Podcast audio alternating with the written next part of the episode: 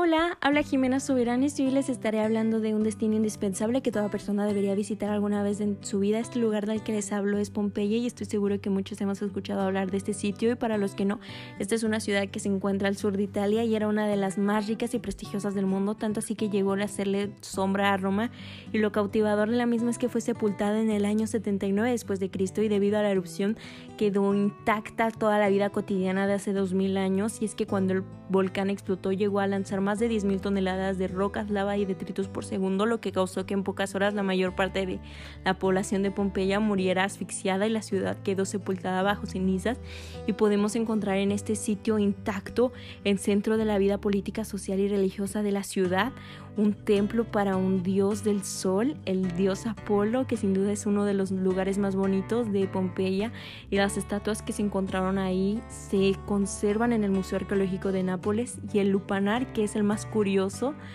que es un prostíbulo de la ciudad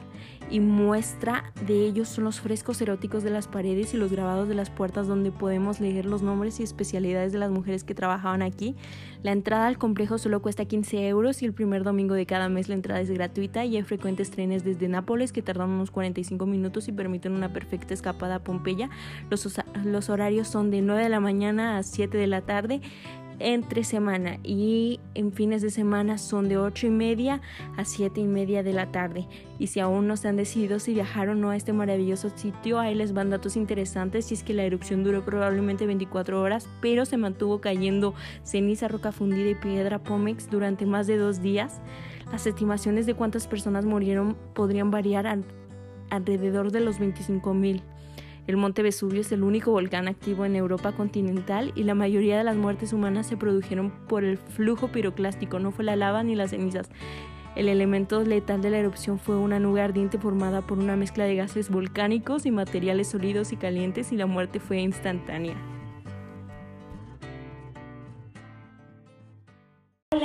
Jimena Soberanes y hoy les estaré hablando de un destino indispensable que toda persona debería visitar alguna vez en su vida. El lugar del que les hablo es Pompeya. Estoy segura que muchos hemos escuchado hablar de esta y para los que no es una ciudad que se encuentra en el sur de Italia y era de las más ricas y prestigiosas del mundo, tanto así que llegó a hacerle sombra a Roma y lo cautivador de la misma es que fue sepultada en el año 79 después de Cristo debido a la erupción del volcán Vesubio.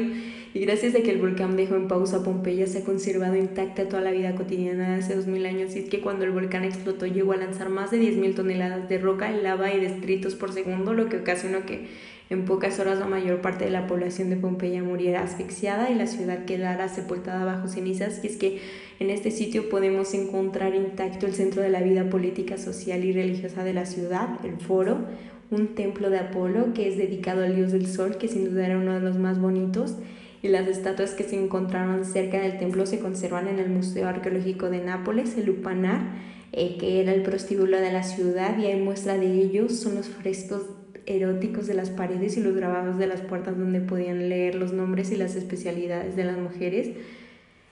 Y la entrada al complejo solo cuesta 15 euros y el primer domingo de cada mes la entrada es gratuita. Hay frecuentes trenes desde Nápoles que tardan 45 minutos y permiten una perfecta escapada a Pompeya. Los horarios son de entre semana de 9 de la mañana a 7 de la tarde y fines de semana de 8 y media de la mañana a 7 y media de la tarde. Y si aún no se han decidido viajar a este maravilloso sitio ahí les van datos interesantes. Y es que la erupción duró probablemente 24 horas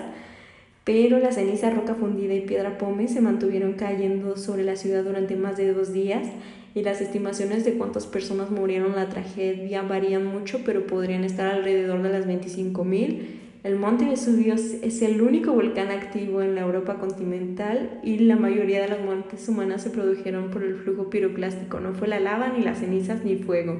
El elemento letal de la erupción fue el flujo piroclástico, que fue una nube ardiente formada por una mezcla de gases, lo cual provocó una muerte instantánea y se produjo una intensa contracción muscular en el momento de la rigor mortis.